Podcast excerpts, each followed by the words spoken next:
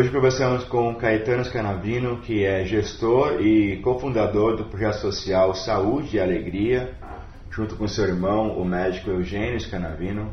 Eles têm um trabalho lindo ali na região da Amazonas, onde eles oferecem serviços clínicos, médicos, tem o, o barco. Ele fala sobre o projeto dele, essa conversa, além de outros assuntos que envolvem ali os desafios daquela região em relação à saúde, em relação à floresta, extrativismo ilegal de madeira e de ouro. Foi um bate-papo muito legal e agora com vocês, Caetano Scanavino.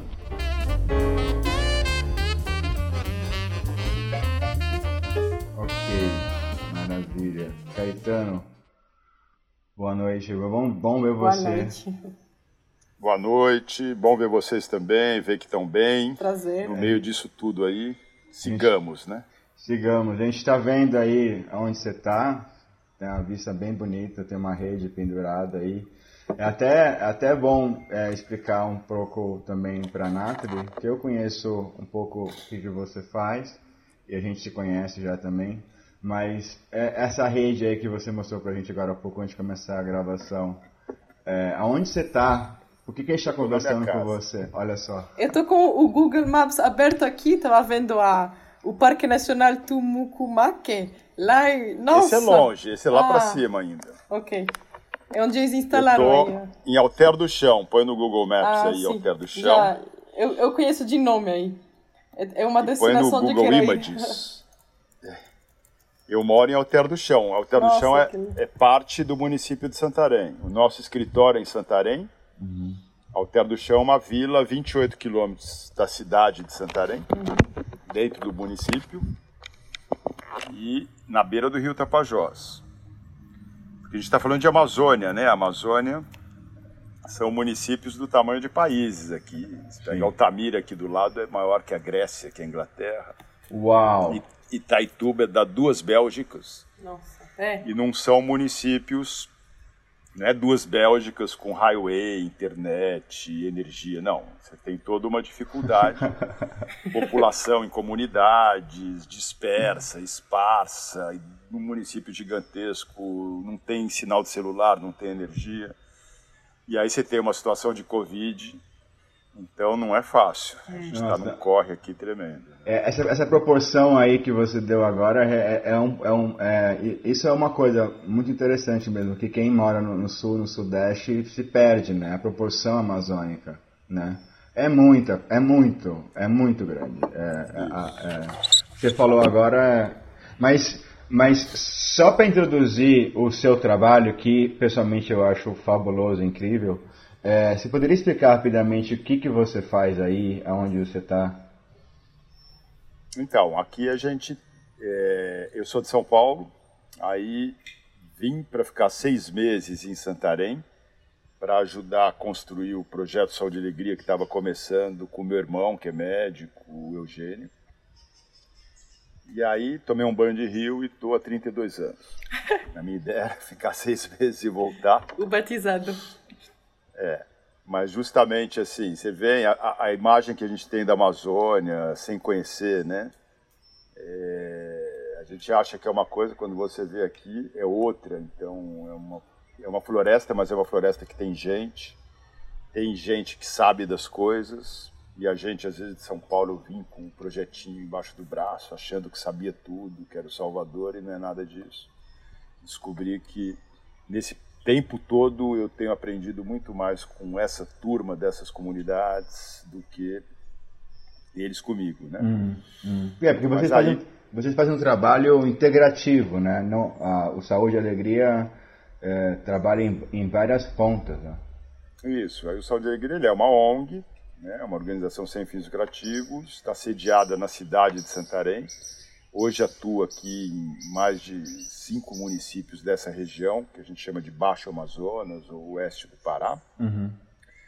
E, mas a gente começou assim, tendo como é, carro-chefe a saúde. Começamos aí na época, em 87, com 16 comunidades, foi feito um diagnóstico participativo que apontou a saúde como a principal reivindicação dessas comunidades e aí começamos a fazer uma ação forte tinha tido uma experiência anterior do médico, né, Eugênio, com a esposa dele na época, a arte educadora Márcia, e aí a partir disso que foi inspirando essa questão da saúde. E aí fomos treinando pessoas da própria comunidade, o que era promotor da saúde hoje virou agente comunitário de saúde, remunerado pela prefeitura. Fomos mobilizando os clubes de mães que tinham para né, trabalhar com plantas nutritivas que tinha na própria comunidade, como melhorar e combater a desnutrição. Esses promotores de saúde tinham orientações básicas para fazer visita domiciliar, é, orientar de tratar água, orientar de fazer o soro caseiro, oito colherinhas de açúcar, uma de sal para um litro d'água e evitar uhum. a desidratação, que era e ainda é ainda a maior causa da mortalidade infantil na região. Bom.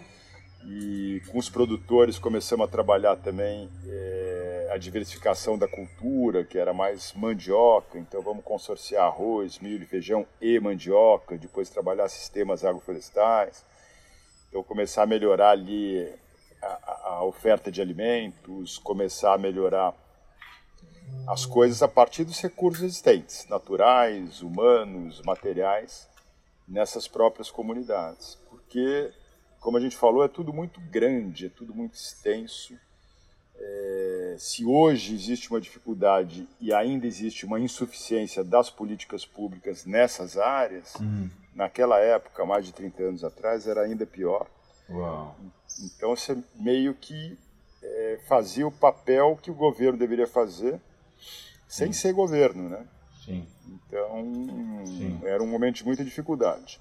Aí a gente foi começando a trabalhar com cloro na água, com soro caseiro, com treinamento de agentes, treinamento de parteiras.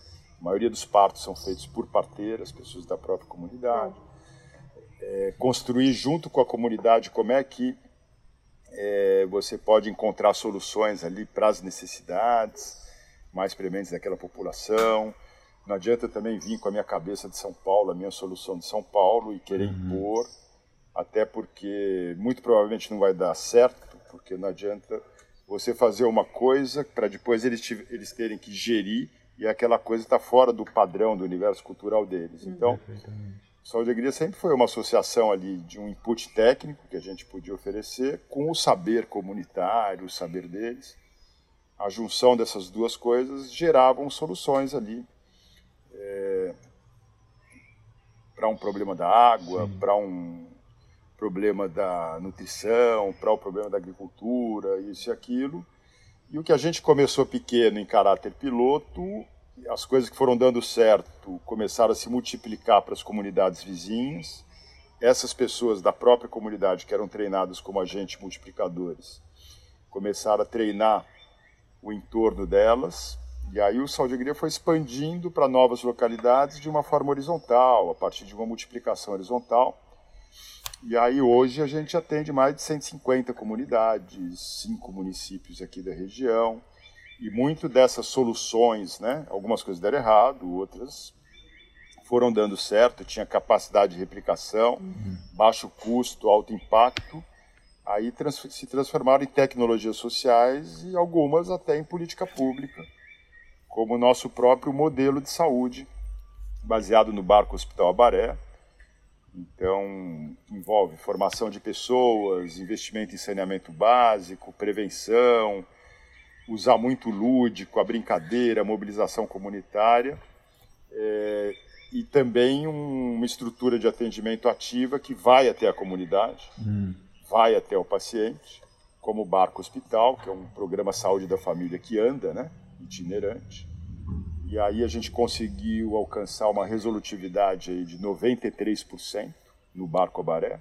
O que quer dizer isso? Quer dizer, para cada 100 pacientes, você conseguia resolver lá mesmo em 93, você só encaminhava sete para a cidade. Uau. Hum, Virou objeto de estudo do Ministério, né, recebemos aí autoridades, hum. Príncipe Charles até veio visitar Uau. Baré. Nossa. Passamos um dia lá com eles e a Scotland Yard, achando que a gente ia sequestrar o príncipe. E como é feito o financiamento da ONG? É, é privada é. ou tem, tem parte do Estado também? Ah, aí você tem é, possibilidades, você tem financiamentos nacionais, internacionais, públicos e privados. Uhum. às vezes você tem um edital, né? Fundo Amazônia é um recurso é, é, é via BNDES, uhum. né?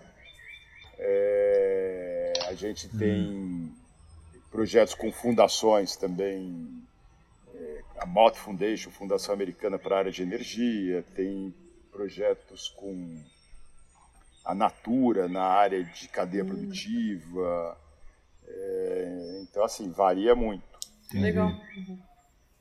É, o, o, eu fico imaginando, nesses 25, 30 anos, é, acho que você comentou, né, que você aprendeu, você aprendia muito mais com eles do que com qualquer outra coisa, assim. Com... Nesses 30 anos depois, é, vocês estão menos, vocês estão perto do olho do furacão, né? Então a gente tem a questão da natureza, da Amazônia, né? E, aí, e, e toda a questão de políticas públicas que você passou rapidamente aí, tá tendo essa nova lei, que estou chamando a lei da grilagem, tudo. Então vocês estão aí na, numa dessas pontas. E tem o coronavírus também, tem um Covid aí, que vocês também tem um projeto aí que é com saúde, alegria e sem corona, né?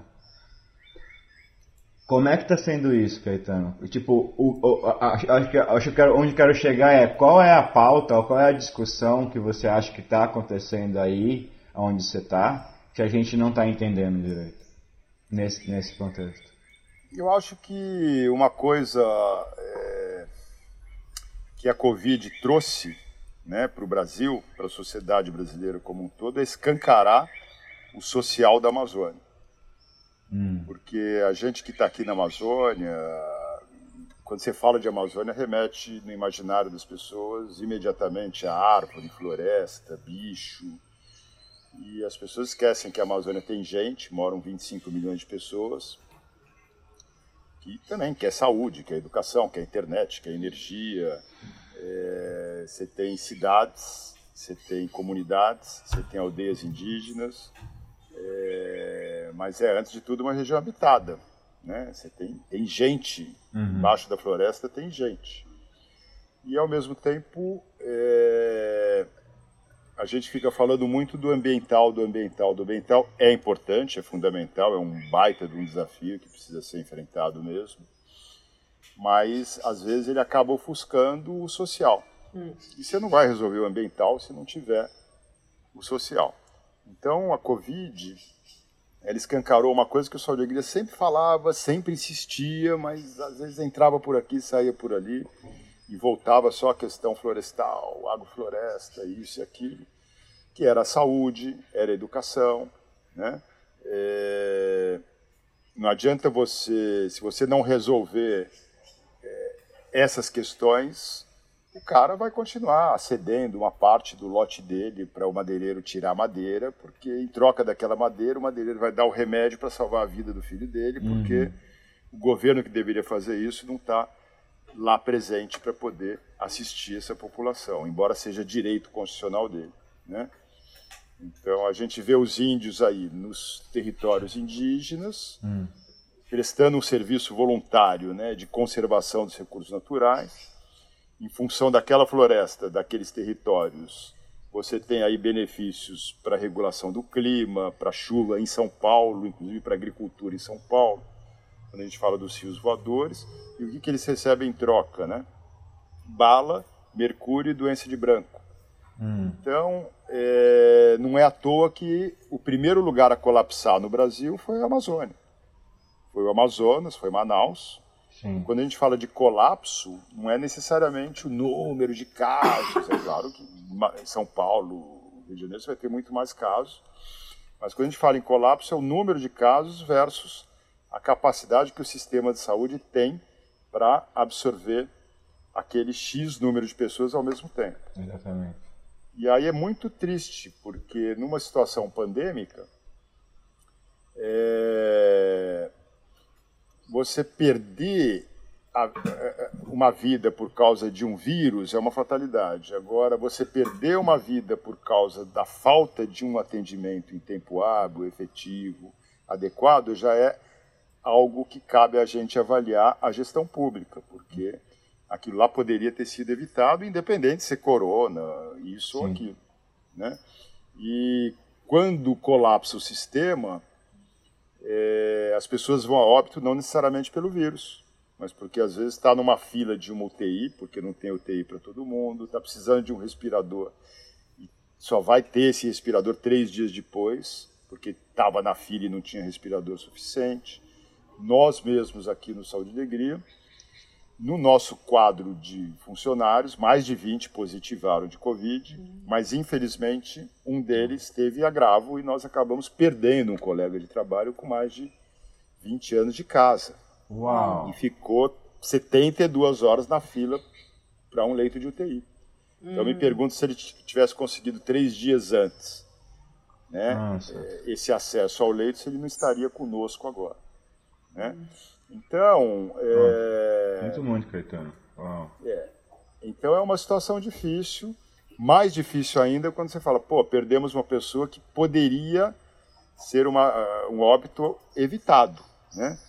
Se tivesse uma estrutura, se tivesse um- uma gestão, se a Amazônia tivesse se preparado, tivesse mais preparada para é, a Covid ou qualquer outra epidemia que venha a, a surgir.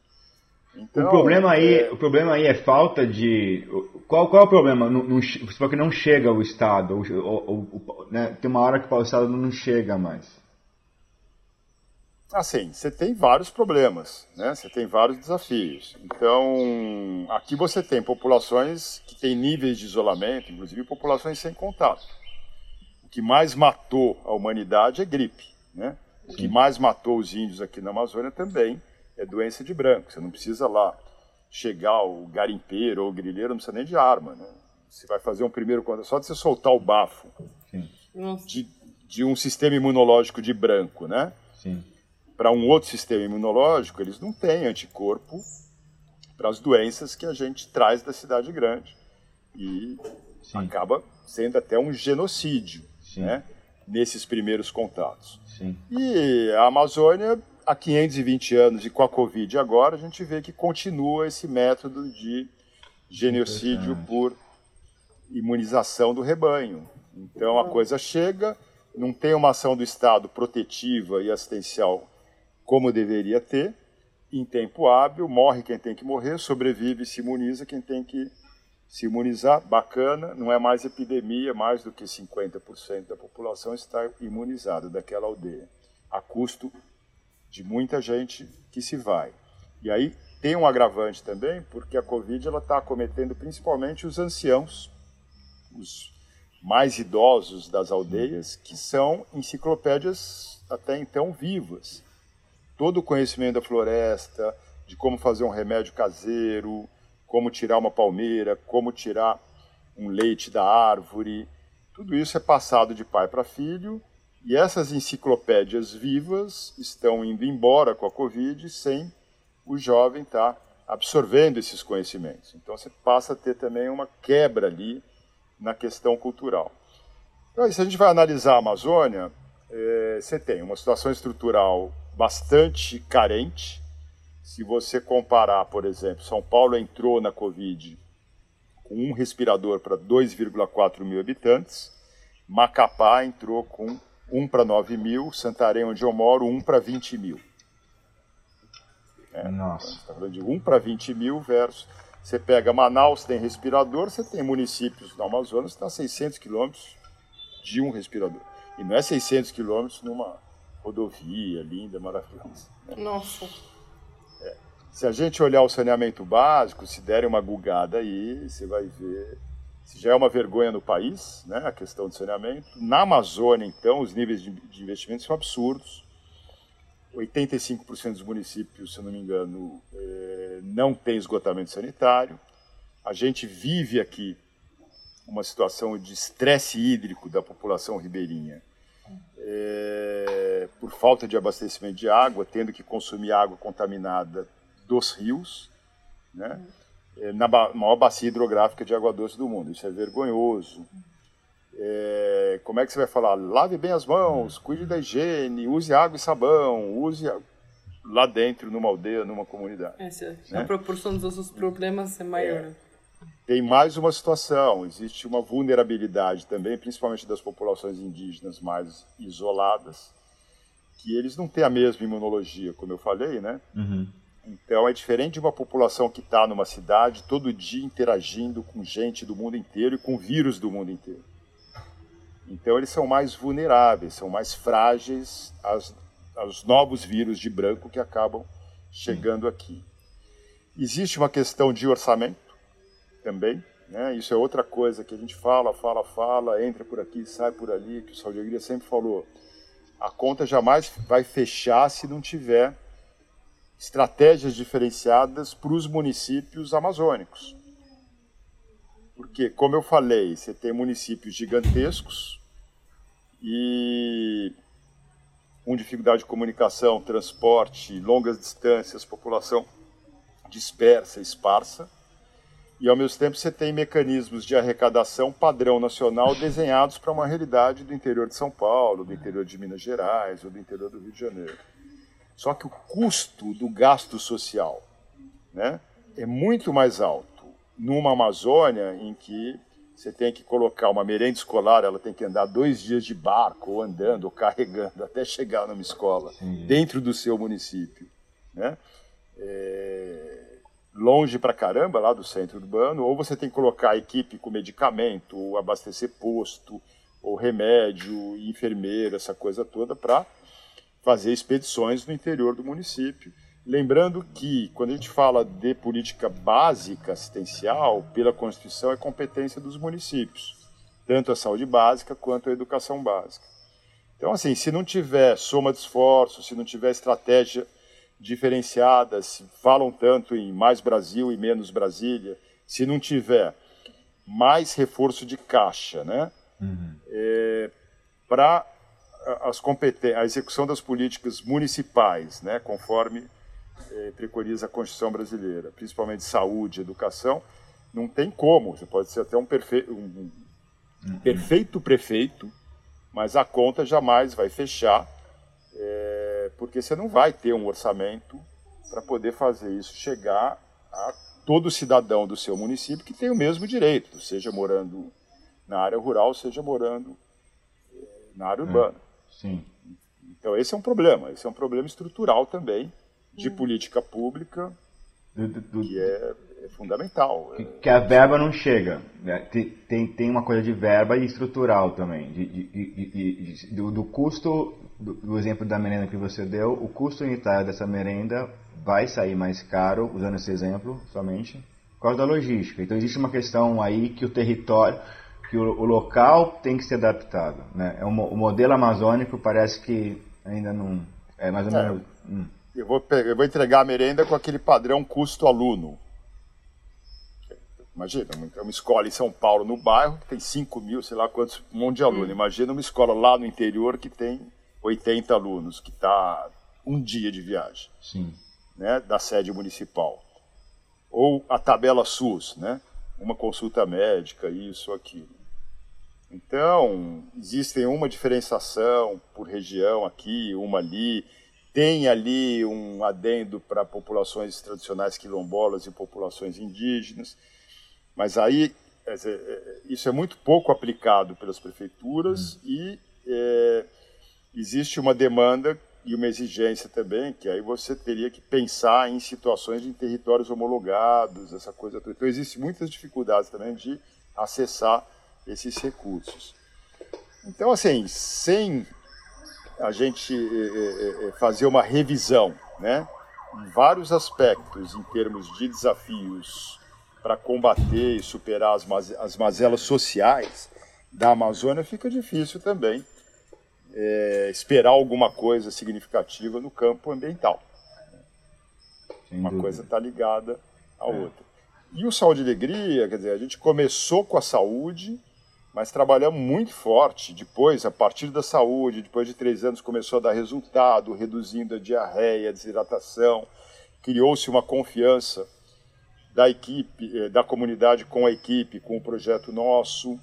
E aí começamos a desdobrar para os demais programas de saúde e alegria, então geração de renda, educação ambiental, é, é, é, sistema agroflorestal, Depois chegou a internet, programa de inclusão digital, depois programa de turismo de base comunitária, programa com mulheres, de indústria caseira, artesanato, é, juventude, essa coisa toda, né? E agora a gente, de uns anos para cá, a gente entendeu que na parte da saúde, uma uhum. vez que o, o modelo virou política pública em 2011, viramos objeto de estudo do Ministério da Saúde, o Barco Hospital virou política pública. Você pode explicar isso que, o que significa isso? O que é virar política pública? Para quem não está acostumado com o termo de terceiro setor e tal. Tá bom, é uma utopia, né? Virar política pública é uma utopia, é o nosso objetivo que é nos tornarmos inúteis.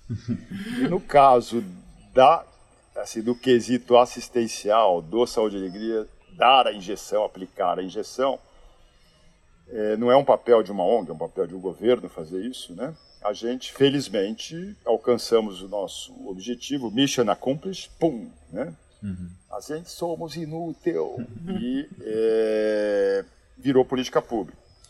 Então, por exemplo, montamos lá um modelo que começou treinando pessoas da própria comunidade, e essas pessoas se tornaram agente comunitário de saúde contratado pela prefeitura, pelo SUS. Montamos tecnologias de saneamento básico, sanitário, mobilização comunitária para a construção de sanitários a um custo que a gente conseguiu chegar de 2 dólares por família, né, na, na, forma de mutirão, se fosse pensar numa política pública. Então, são soluções de baixo custo e alto impacto. Né? É, é, aí começamos a dar um passo à frente, que foi colocar uma unidade assistencial de saúde básica, é, com condições estruturais para os programas de saúde da família, que era é, uma coisa que andava, no caso, um barco hospital de saúde básica, uma unidade de saúde básica. É, teve 23 trabalhos acadêmicos dentro do Abaré, conseguimos sistematizar resultados, demonstrar a eficácia, a eficiência, a efetividade. O Abaré é o nome, é o nome do barco, né? É, o, o, nome do barco foi escolhido pelas comunidades. Em Tupi chama Amigo Cuidador. Muito legal. E... Isso é muito legal. E aí eh, chamou a atenção, veio o príncipe Charles, eu falei, né? Então, chamou a atenção de autoridades, começaram a estudar o modelo, e aí, eh, em 2010, CRAU, né? lançaram a política Saúde da Família Fluvial, eh, e o Abaré foi a primeira embarcação a ser credenciada como UBSF, que é a Unidade Básica de Saúde eh, Fluvial. Que demais.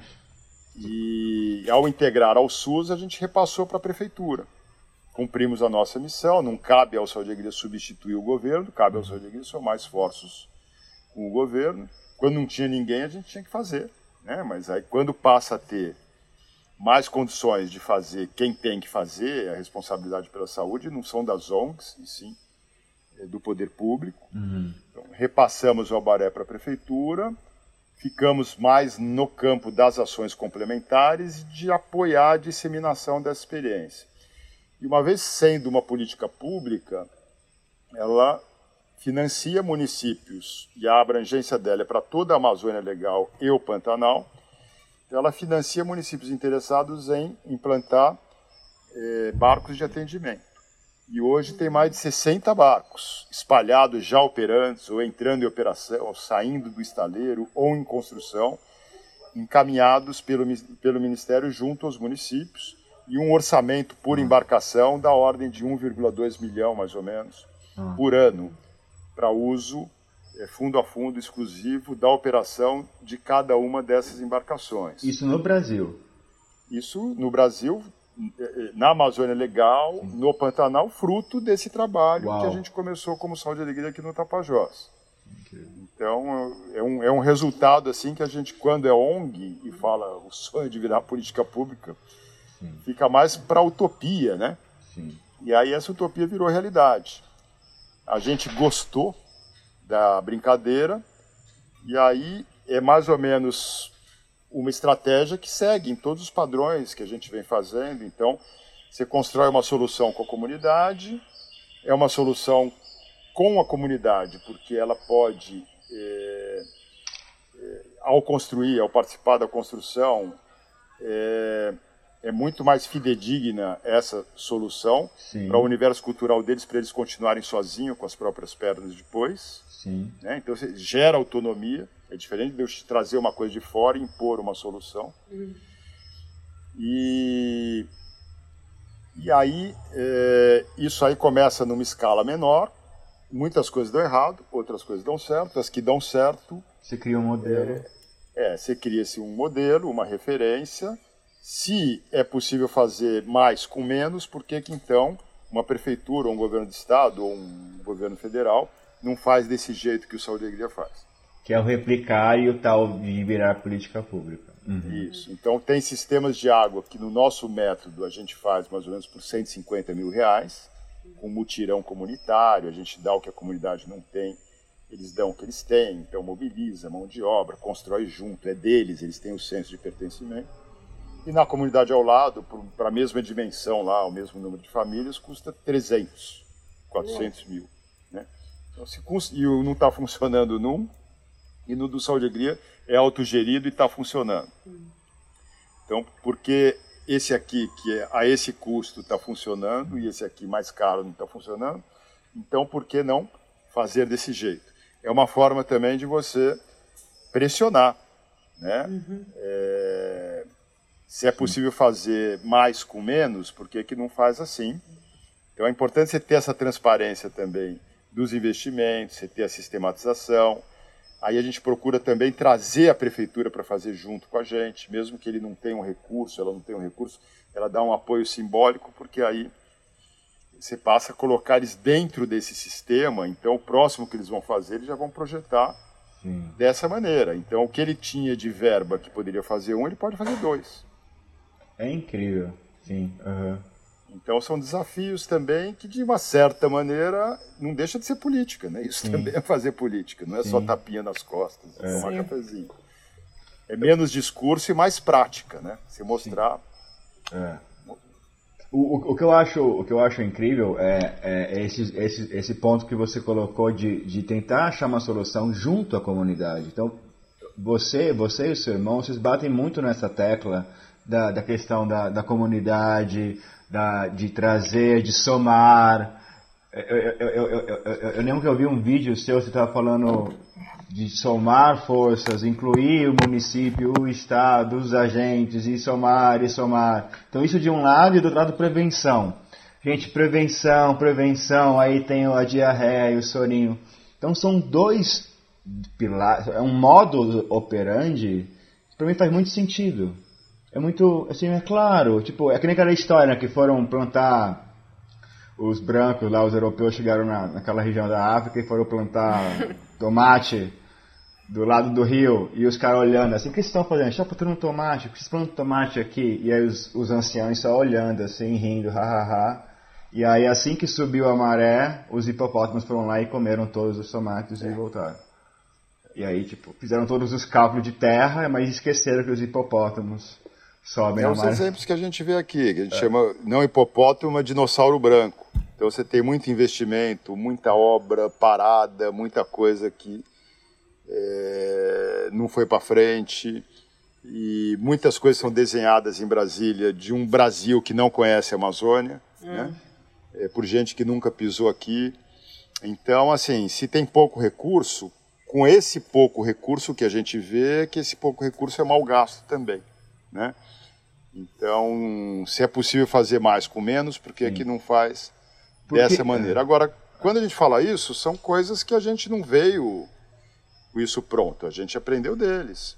Porque uma comunidade é assim, né? Ela, como é que você revitaliza aquele espírito comunitário, que é uma coisa que vai acabando né, no resto do país? É, como é que você trabalha também a mobilização? Às vezes fica muito a liderança, liderança, liderança, e a própria liderança às vezes tem dificuldade de trabalhar com a base ali. Então, como é que você é, ajuda uhum. né, a alavancar e melhorar essa relação? Como é que você mobiliza a comunidade? Aí a cara do Saúde e Alegria é a arte educação, é o lúdico, é uma linguagem do povo, do povo para o povo. A gente tem o Gran Circo Mocorongo de Saúde e Alegria. Então, tudo que se trabalhou de dia à noite é apresentado na forma de música, paródia, esquete, teatrinho. Hoje as próprias comunidades apresentam circo, né? Então você tem circo de diarreia, circo de, de prevenção a fogo, circo de sistema agroflorestal, enfim, hoje os caras que montam, né? Tem uma rede de comunicação também feita pelos próprios jovens, que são formados como repórteres, para produção de vídeo com celular, tem programa de rádio, tem blog. Hoje, nas comunidades que têm mais acesso a sinal de celular, e tem outros que a gente implantou telecentro, né, com antena satelital. É... Enfim, então você começa a movimentar todo um, né, toda uma mobilização dentro da comunidade, de comunidade para comunidade, uma rede de troca de conhecimentos, de troca de informação, de construção de material pedagógico. Então vamos falar de Covid. Agora vamos lançar, lançamos o Mocoroscar. O Mocoroscar é o nosso festival anual de vídeos celulares feito pelos repórteres, pelos jovens. Agora vai sair o Mocoroscar Covid. Então são vídeos de um minuto que cada um vai está mandando, né? E depois de tudo, você passa a ter 50 vídeos de um minuto de Covid, que é um recurso educativo para você ficar disseminando nesse circuito das comunidades, da linguagem deles para eles. Boa. A gente tem agora um programa de rádio ao vivo, diário, todo dia das duas às duas e meia da tarde, chama Alô Comunidade. A gente já tinha um programa todo domingo, agora, em função da Covid e da campanha, a gente, durante 60 dias, botamos no ar um diário ao vivo. Então, as comunidades, então é lá que você tem é, esses informes educativos, essas orientações. É, também você tem ali muita coisa que a gente recebia pelo WhatsApp. Olha, aqui é o ACS da comunidade tal, está no desespero, não sabemos o que está acontecendo, cadê a assistência, cadê a Secretaria de Saúde? Então eu falei, em vez de a gente ficar com isso no WhatsApp, vamos botar público num programa ao vivo e aí, é, com o compromisso de que se tem ali alguma denúncia ou algum pedido de orientação, alguma pergunta para uma secretária de saúde, para um prefeito, o compromisso da gente fazer chegar isso lá e a pessoa, a secretária, responder hoje mesmo, né? Veio responder no programa para o cara que está lá dentro da floresta. Então, o povo fala e quem tem a competência a responsabilidade de resolver e responder tem que responder. Então, isso está bombando e é uma forma também de você dar voz e fazer as coisas acontecerem, né? Até porque a gente já falou que o povo do interior tem o mesmo direito do Sim. povo que vive na cidade. Sim, claro. Então, toda essa questão da comunicação popular, da arte-educação, da edu-comunicação é uma coisa sempre presente para você mobilizar a comunidade, aumentar a autoestima dela. Ela, com autoestima, vai estar mais animada também. Sim para correr atrás de soluções ao invés de esperar Sim. acontecer. Sim. Né? E, e aí o resto é com eles. Hoje o Saúde e Alegria é um movimento que anda sozinho, a gente tenta acompanhar, né? eu e meu irmão. E enquanto a gente está falando aqui, tem, tem três caminhões agora em área de, de terra firme, distribuindo dois mil kits, tem dois barcos, tem um, o Abaré sendo recarregado para retomar é, mais uma rodada agora para três municípios da Tapajós. Tem um monte de coisa acontecendo. E vocês né? estão rastreando, vocês estão fazendo teste de Covid? Porque a questão do isolamento social na Amazônia não faz o menor sentido também, né? Então, tipo, é, é, é, a técnica. Como é que vocês estão então, aqui é um problema sério, porque se a gente olha né, a questão da testagem, qualquer país sério, ou quem enfrentou a pandemia né, e conseguiu ter resultados melhores, nenhum deles deixaram de lado a estratégia de testagem em massa. Até se você quer retomar a economia, ah. né? não é assim, ah, vou abrir o shopping porque o cara pediu, ah, Sim, o, tá o cara da Ravan quer, ele é meu amigo, então eu vou abrir. Aí abre, fecha, abre, fecha. Né? Então, a testagem não é só para você usar para aquele cara que já tem alguma suspeita. Testagem é precisa ter um, uma ação de vigilância, de rastreamento, de controle, essa coisa toda. Ah. Então, na China, por exemplo, viram agora um caso de Covid em Pequim, né, que é uma cidade gigantesca. Sim. Aí os caras viram um caso, rastrearam o cara, descobriu que ele foi contaminado no mercado central, um mercado gigantesco de alimentos. Aí descobriram que o vírus estava numa tábua que cortava salmão. Aí os caras proibiram o salmão em Pequim inteira. Uma semana ninguém come salmão, devolve tudo, joga fora o salmão. Testaram todo mundo do mercado e todo mundo que passou pelo mercado. Então você teve uma ação imediata com testagem em massa que conteve, em parte, um vírus que dissemina muito fácil. Sim. Né? Aqui não, o Brasil está no andar de baixo nas taxas de testagem por milhão de habitantes, uma das piores, dos grandes países é a pior. Né? É, e no Brasil, a pior região em termos de testagem e subnotificação é a Amazônia. E na Amazônia, as piores sub-regiões em testagem e subnotificação são as comunidades e aldeias, são os seus interiores, que é esse público no qual a gente trabalha. Então, na, a, a, a, situação aqui de oferta de testes, ela está muito precária, está começando a melhorar agora, porque a gente também é, somou esforços com a Universidade Federal do Oeste do Pará, que aí com o governo do estado conseguiu viabilizar com o hospital regional um laboratório local para testes molecular. E aí o Saúde Alegria entrou num consórcio também e nesse sentido vai ser possível gerar 10 mil testes. Está acontecendo agora. Né? E aí a gente vai estar tá, é, desenhando junto com a universidade um modelo de vigilância, de controle para essa região do Tapajós e do Arapiuns, uhum. para tentar é, tornar menos pior o estrago que já está feito. Né? E a título de informação, por exemplo, na rodada que a gente apoiou a Secretaria Municipal de Saúde de Santarém para 14 comunidades e aldeias do Tapajós, foram feitos testes em quem tinha alguma suspeita ou síndrome gripal e eh, 78% deu positivo. Nossa. Então isso significa o quê? Né? A cada 10 pessoas que tiveram alguma gripezinha, 8 era Covid. E teve óbitos, essa coisa a gente está falando de 14, imagina as 300, 400 que não teve teste nenhum. Nossa. Né?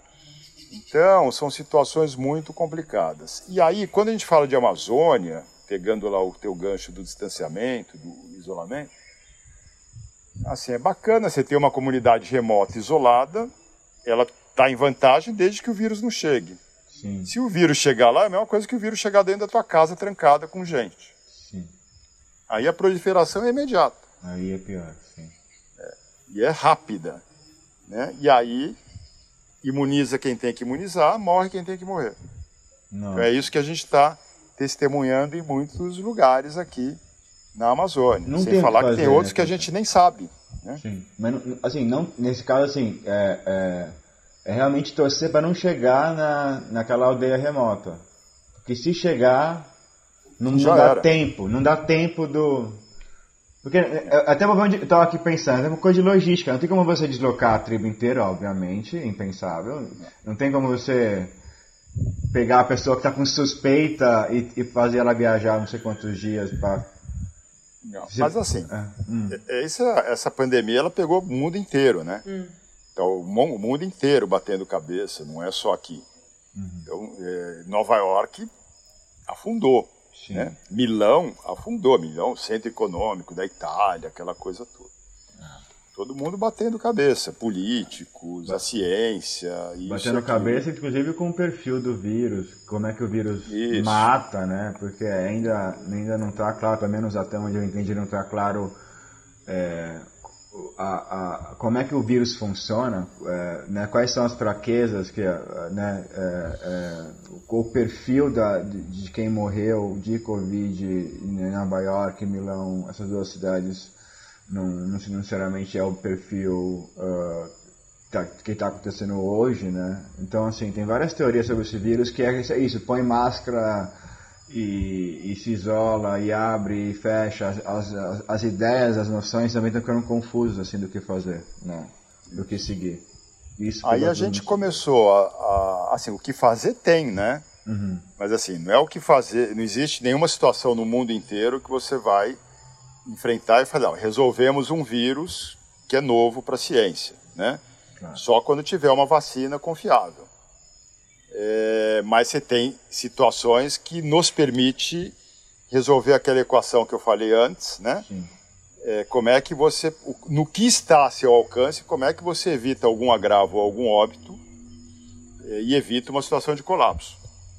Então, é, por exemplo, é, uma, uma coisa que está sendo feita aqui por algumas ONGs e a gente está apoiando é, são as UAPs, por exemplo, são unidades de atenção primária de saúde, de saúde indígena. Como é que se reforça essas enfermarias, essas UBSs, essas unidades básicas de saúde indígena, nessas áreas remotas, com mais equipamento e com mais resolutividade, para que evite é, qualquer deslocamento para a cidade de coisas que você pode resolver ali no próprio local, principalmente idosos e tal. Hum. Né?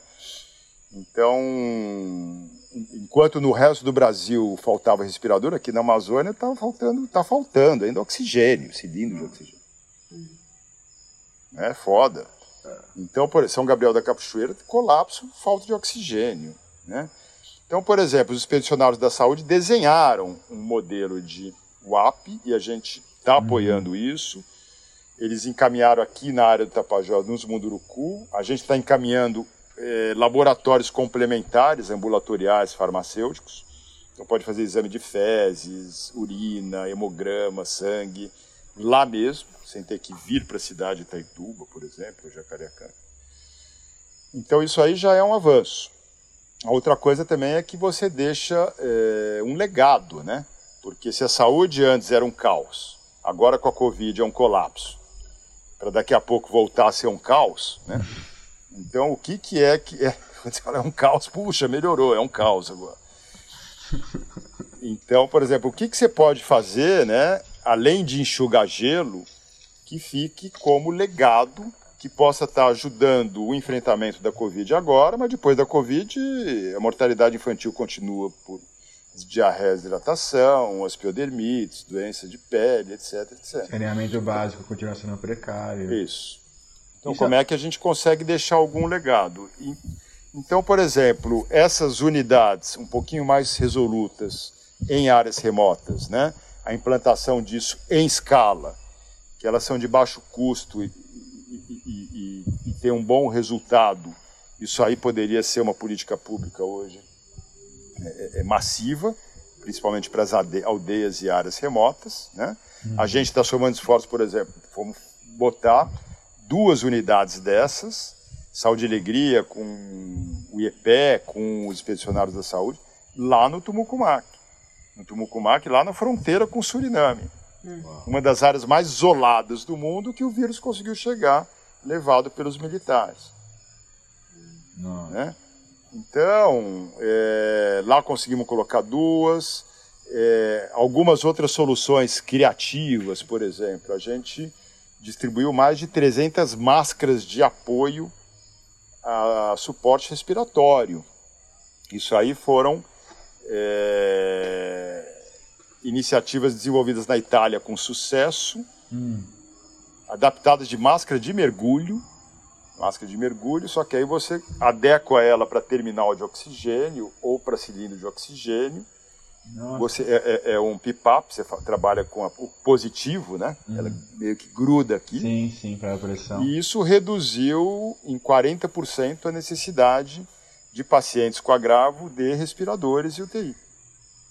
Então, numa situação amazônica em que você em que falta respiradores, é melhor ter isso do que não ter nada. Se você tem respirador, melhor, mas se não tem, é melhor ter isso do que não ter nada. Sem falar que são coisas mais simples, né, do que entubar uma pessoa, que aí exige um fisioterapeuta, tem um, um grupo de profissionais demandados, né, é, para administrar ali um paciente entubado num, numa UTI do que um respirador com uma máscara de mergulho, uma pressão de oxigênio positivo. Então, é, é, é, o Brasil ele se vangloria de produzir soja e carne, mas não consegue produzir máscara cirúrgica de pano. Então, pô, a gente pegou aqui em Alter do Chão, que vivia de turismo, quebrou, né? Afundou a economia. Sim. E E a nossa primeira preocupação não era a máscara para as pessoas, nossa primeira preocupação era a máscara para os profissionais de saúde que estão na linha de frente, porque aí eles começam a se contaminar, né? não estou nem falando que vão necessariamente a óbito, mas alguns vão, Sim. alguns vão para grave, mas aí ele fica 14 dias fora. Então você passa a ter mais paciente para tratar e menos gente para tratar eles. Sim. Aí é, é, o primeiro passo, a porta de entrada para um colapso é a perda dos profissionais de saúde que estão na linha de frente. Médicos, enfermeiros, técnicos, tal, né? E a demanda aqui era mais ou menos de, é, de mais ou menos 7.500 máscaras cirúrgicas por semana. Então aí numa parceria do Saúde Grega com a prefeitura, a gente, e numa parceria nossa também com o Conselho Comunitário de Alter do Chão e com o Clube de Mães, foi montada uma rede de costureiras solidárias e elas trabalham em casa. Demos um treinamento é, para produção de máscara cirúrgica e elas estão produzindo, já vai fazer dois meses. Estão produzindo 5 mil máscaras por semana. Nossa. Né? E aí é, a prefeitura entra com tecido, o Saudegria entra com apoio ao serviço dela de confecção. Então é uma forma de se unir o útil ao agradável. Sim. É, até respondendo em parte uma pergunta lá atrás que você fez que nem respondi tudo ainda, que é a saúde e a economia, né? São os dois desafios agora do, no Covid, que é, é, é um ganha-pão, né? Então, é, elas ganham mais ou menos um real por máscara que elas produzem, produzem uma média de 40, 50 por dia. E dentro de casa, não, sai de, não precisa sair de casa para fazer esse trabalho ajuda a renda da família numa situação em que está todo mundo quebrado com a paralisação do turismo na vila de Alter do Chão. Então, é. elas produzem insumos para os profissionais de saúde e, ao mesmo tempo, ajudam um pé de meia aí a renda familiar. Né? Então, assim, é... então, assim, experiências solidárias, o que a gente está vendo com a Covid aqui, eu acho que tem muita coisa ruim, né? É muita notícia ruim. Eu tenho medo de acordar todo dia de manhã e abro meu WhatsApp. Nunca, né? Ninguém fala, pô, o cara sobreviveu. Sempre o cara tá com Covid, o cara tá indo para UTI, o cara morreu, né? Perdemos muitos entes queridos. E. Mas no... assim. É, Vocês estão no pico uma... ainda, hein? Do, do é, aqui tá. Aqui tá. Aqui tá. Aí você não tem teste para você poder saber, mas assim, eu né? Os testes que foram feitos em gente com síndrome gripal deu 78% positivo. Mas uma coisa que essa Covid está nos ensinando, e ensina a sociedade brasileira, são as próprias iniciativas da própria sociedade, organizada e desorganizada. Então você tem as experiências da PIB, Associação dos Povos Indígenas do Brasil, da Confederação dos Povos Indígenas, da COIAB, você tem a experiência do Saúde e Alegria, a experiência do ISA, dos pensionários da saúde. Paraisópolis está dando uma aula de. E essa seria legal, uma live vocês fazerem com a turma de Paraisópolis, ah. que é uma aula. Para mim, os caras têm que assumir o Ministério da Saúde. Né? Junto com vocês. Aliás, qualquer um pode vocês. assumir o Ministério da Saúde. É, aparentemente qualquer um. é. Então, mas assim, os caras, né, é, quem dera os nossos governantes pudessem aprender com essas iniciativas das periferias urbanas, das favelas, das comunidades na Amazônia, bloqueios, isso e aquilo. Quem entende de Paraisópolis é quem mora em Paraisópolis. Uhum. O que, que, eles fizeram lá, Caetano? Você sabe me explicar? É, eles, eles já tiveram várias iniciativas. Primeiro, não esperar acontecer e ter a iniciativa. Então, eles organizaram os presidentes de rua. Então, cada rua tem uma pessoa, um responsável, um presidente de rua, é, eles conseguiram recursos aí para mobilizar um serviço privado de ambulância, porque a ambulância não entra na favela. Né? Se você fica esperando o SAMU, hum. né? quando chega, não vai chegar. Quando chegar, já era. Né? Tem que ligar é... para aquele taxista que te conhece, sabe onde você mora, que você sabe que vai subir, para você descer para chamar a ambulância lá de baixo. Mais ou menos isso. Aí eles organizaram também é, um sistema ali de monitoramento com os presidentes de rua também. Então, se você tem uma situação de Covid, de uma pessoa daquela família, daquele domicílio, eles já isolam o pessoal positivo de Covid, acho que numa escola ou, ou, ou num, num, local ali. Então, você tira aquela pessoa da, do domicílio. Sim, sim. Né? é, antes de contaminar as pessoas daquele domicílio. Lembrando que metade da periferia ela trabalha, né? Então, quem entrega pizza mora lá, quem é faxineira mora Sim. lá, né? A questão do isolamento é mais difícil de praticar também. Isso. Aí fala, fica em casa. Mas, pô, você, então, você tem uma casa que mora 12 pessoas, você tem idoso e criança. Como é que você vai isolar, né? Então eles, por exemplo, foram construindo soluções a partir da realidade que é, quem mais Sim. conhece, quem melhor conhece são eles mesmos, né? Então quem dera, depois dessa pandemia, os nossos governantes pudessem ser mais humildes e aprender com as soluções mais bem-sucedidas e, quem sabe, essas soluções possam, assim como o exemplo do Saúde e Alegria, orientar políticas públicas para esses contextos. É, e, tra e, trabalhar, e, e, e, trabalhar com prevenção, trabalhar com, com medidas que de baixo custo, como vocês estão fazendo. Né? Alguma coisa acontece Isso. no governo do, no, no, no Brasil, nesse sentido, onde a gente tem, por um lado, centros urbanos como São Paulo, que tem quadras, que tem. Parece que você está num, num, país como o Canadá, assim, se fala onde eu estou, e, e, o nível de saneamento básico é de, é de um país africano. Né? Isso. É, então, o que acontece, assim? E, e por que que você e outros é, exemplos como vocês não, não, não, não, não, não não são mais conhecidos, não são mais popularmente conhecidos. Isso é uma conta que não. Porque eu, eu atuo bem na área da saúde indiretamente. Então você sabe quanto custa um dia na UTI, você sabe quanto custa um, um exame, uma radiografia, para fazer uma cirurgia simples que tomando, fazendo exercício físico, fazendo, tomando, alimentando direito, tomando vitamina D, sei lá, você não precisaria fazer. Então a prevenção sempre, sempre é mais barata. Então, para um país pobre, que tem condições logísticas dificílimas, que tem uma infraestrutura de saúde precária, faz todo sentido falar em prevenção. Justamente porque é mais barato do que construir não sei quantas UTIs. Ou hospital de campanha, que nem fizeram aqui em São Paulo e tal. Mas isso é uma coisa que eu não sei se é uma coisa do brasileiro, se é uma coisa do ser humano, de sempre estar tá achando que não vai acontecer, que vai adiando para sempre.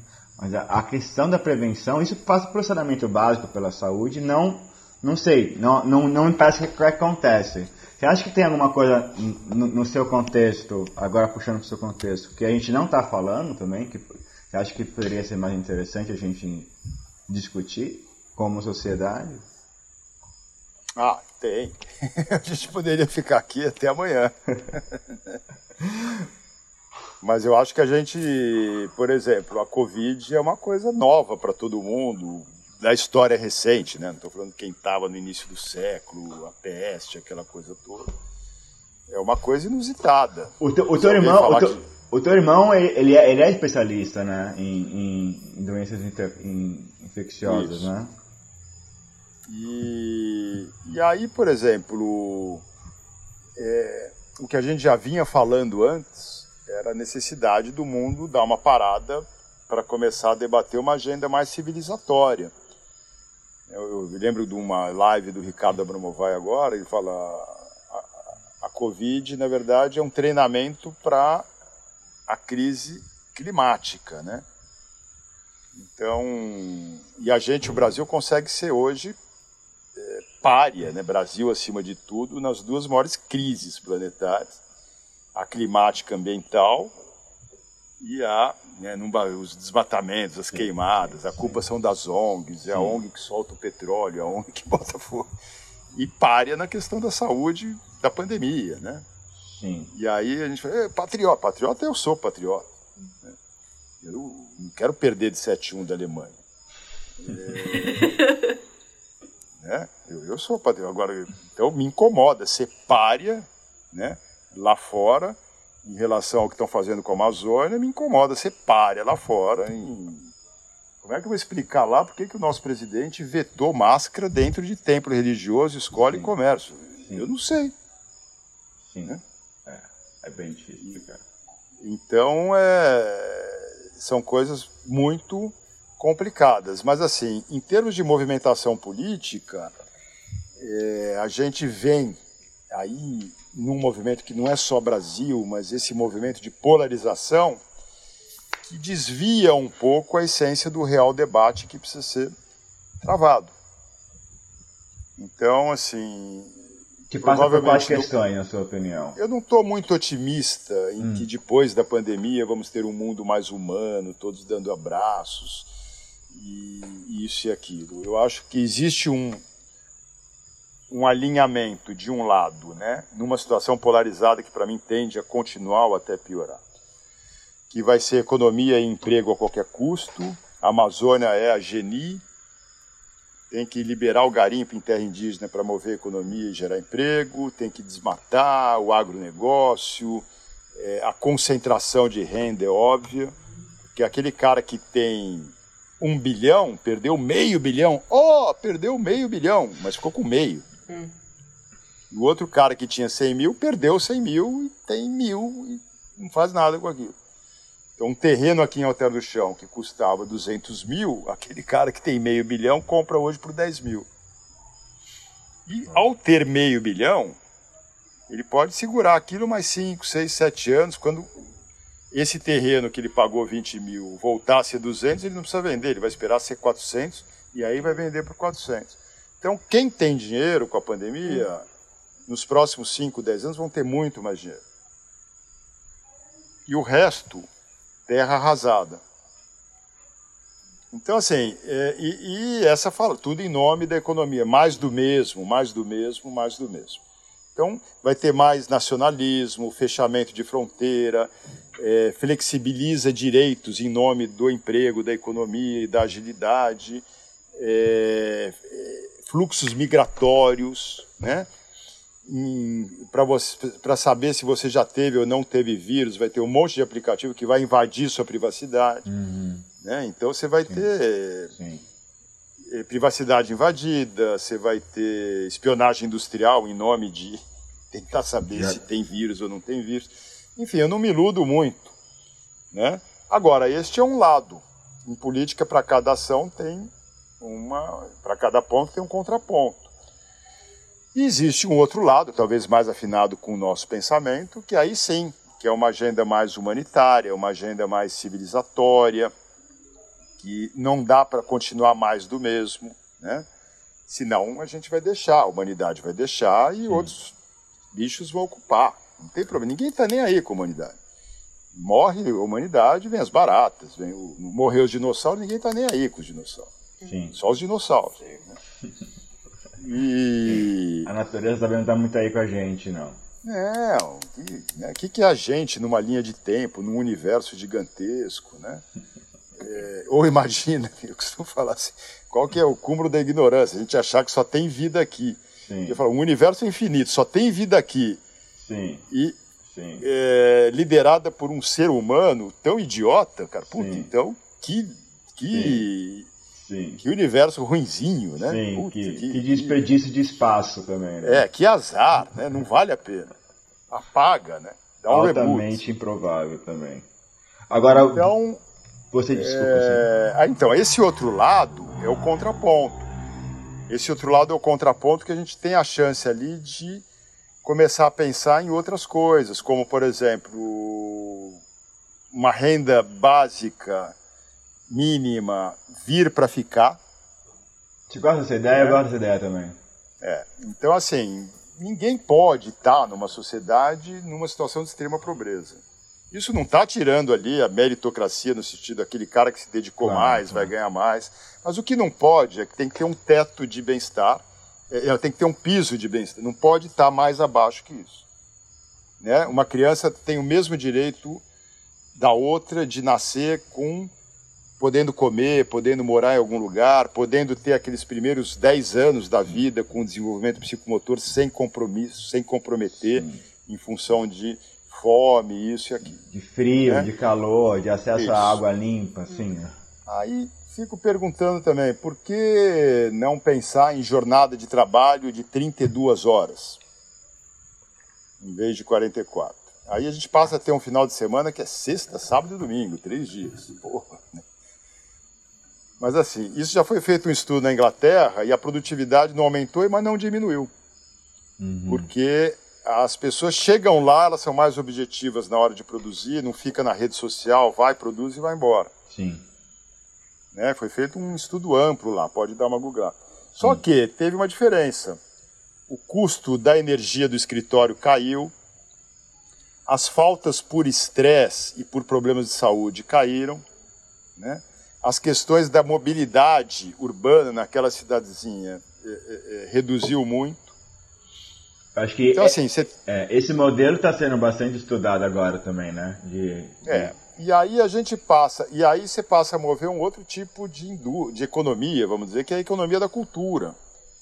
Então, em vez de eu consumir matéria-prima, eu só serei feliz se eu tiver um carro zero. Aí, quando eu tiver um carro zero, eu só serei feliz se eu tiver dois carros zeros.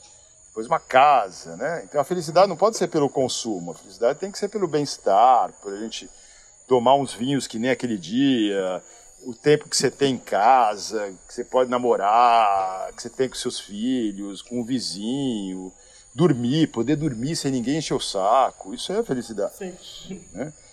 E até porque o planeta não comporta. E aí você passa a mover a indústria da cultura. Então, vamos ver show, vamos ler, vamos ouvir música, vamos e se você. Né? É, e a teoria também, se você tem o, o a renda mínima, né? O, a gente poderia falar da renda mínima universal aí. Que, inclusive tem um candidato americano, o Andrew Young, que ele defende bastante essa. Ele, ele é terceira via, né? Ele não é nem o republicano nem o democrata, o Andrew. O, na verdade ele é democrata, mas ele defende muito essa ideia da, da, da renda básica universal.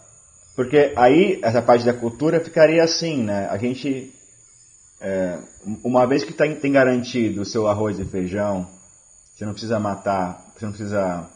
Você consegue ter mais espaço, precisamente para você olhar para o lado e falar: peraí, você precisa de ajuda? A gente pode trabalhar junto? Ou você, você tem espaço para criar, se você é artista, você tem, né? E aí tem, existe um caldo cultural que essa comunidade vai crescendo. É bem dá interessante essa ideia. É, dá para você fazer até um desenho, que aquela renda mínima você pode até rever um sistema de previdência, né? Você pode rever essas outras coisas que é salário-desemprego, aquela coisa toda. Isso aí, em parte, é um caminho para uma coisa que a gente fala pouco, que a esquerda fala trabalhista. Eu sou um cara de esquerda. Né? Uhum. Paramos no CLT, né? Quando que a esquerda vai começar a discutir jornada de trabalho? Sim. E quando que a esquerda vai começar a discutir a robotização, né? A mecanização das vagas de trabalho? Sim. Isso é inevitável, já está acontecendo. Tá acontecendo. Então é, se o robô está fazendo uma coisa que um ser humano faz, Sim. a questão da renda mínima ela é ainda mais necessária, né? E você tendo uma renda mínima também, você não vai necessariamente a questão onde a gente vê, né, esses estudos, a questão da violência, arrastão, eu vou uhum. entrar, estou passando fome, Sim. eu vou roubar um pedaço de carne para o meu filho, para minha família, né? Então, é, são coisas que a gente poderia estar tá estudando. Eu não estou falando que já tem uma solução fechada, mas são coisas que o momento pandêmico, né, ele passa a ser oportuno também para a gente trazer para a agenda e tentar exercitar uma reflexão do que, que pode ser é, inovador e não mais do mesmo do que vinha acontecendo e que está levando é, a humanidade para o seu final né, que venham as baratas. Né? E... que nuvens de gafanhoto já vieram, já passou, né? já vieram, as pragas do Egito, tem o anticristo com o nome de Messias, né? Tudo, tem tudo isso aí. Aí os caras vêm, eu vou lá nos eventos, agora vamos lá, meio ambiente, the new economy, car sharing. Puta nome bonito, pô, car sharing. Você vai numa periferia urbana, o cara tá dividindo o fusquinha dele em três, quatro famílias, entendeu? Sim. Car sharing. É. Car sharing os caras já fazem isso há muito tempo. É, né? é só adicionar o nome de marketing. É, a máquina de costura, então uma usa das seis ao meio-dia, a outra do meio-dia às seis da tarde, a outra das seis da tarde à meia-noite. E aí chega a prefeitura lá para proibir, né? Então, pera, como é que você cria uma política para você, em vez de proibir, você alavancar essas iniciativas de periferias, né? tal qual eu já dei o exemplo do show de bola de Paraisópolis em relação à Covid, Sim. em vez de você ir lá coibir. Né? Sim, Então, como é que a gente aprende com a base ali, sim. é, é, nessas áreas, e o que, que é que eles fazem que, em vez da gente ir lá proibir, a gente tem que fazer o contrário, regulamenta e torna, inclusive, uma política pública para incentivar. Né? Então, porque assim, quando é na Alemanha chama car sharing, né? quando é na favela é uma tentativa de lotação. Né? BlaBlaCar. É. E o Uber, né? E o Ubicão. Então, assim, são coisas que eu acho que o momento pandêmico pode estar ajudando a gente a refletir. E, e- e- e nesse sentido a gente teve sorte, né? Porque poderia, poderia, o vírus poderia ter sido mais letal. Pode vir aí um SARS-CoV-3, o retorno, Isso, pode ser, pode sair daqui. muito mais forte. Porque conforme você vai desmatando, né, você vai colocando o, o que estava lá isolado em contato. Ou mesmo no degelo ali, você pode estar esperando ali, quem sabe, no Polo Norte ou na Antártica. Tem um vírus congelado ali que vem. o se é um tipo ebola, já era, né? Que aí você tem lá 80% de. A questão, a, morte. que- a questão do desmatamento, que você mencionou algumas vezes, Caetano, como. Eu queria entender um pouco. Esse avisa se estiver avançando muito no seu tempo, tá? A questão, a questão do desmatamento, como que acontece? É, é- é tipo, é- ela começa ilegal e ela vira legal? Ou ex- existe um- uma metodologia da, da, da vamos chamar aqui da, da grande indústria por trás para pegar aquela coisa e virar um pasto? É, Existe. É uma, é uma pressão financeira legal e ilegal ao mesmo tempo. Existe, existe um, um banditismo aí também.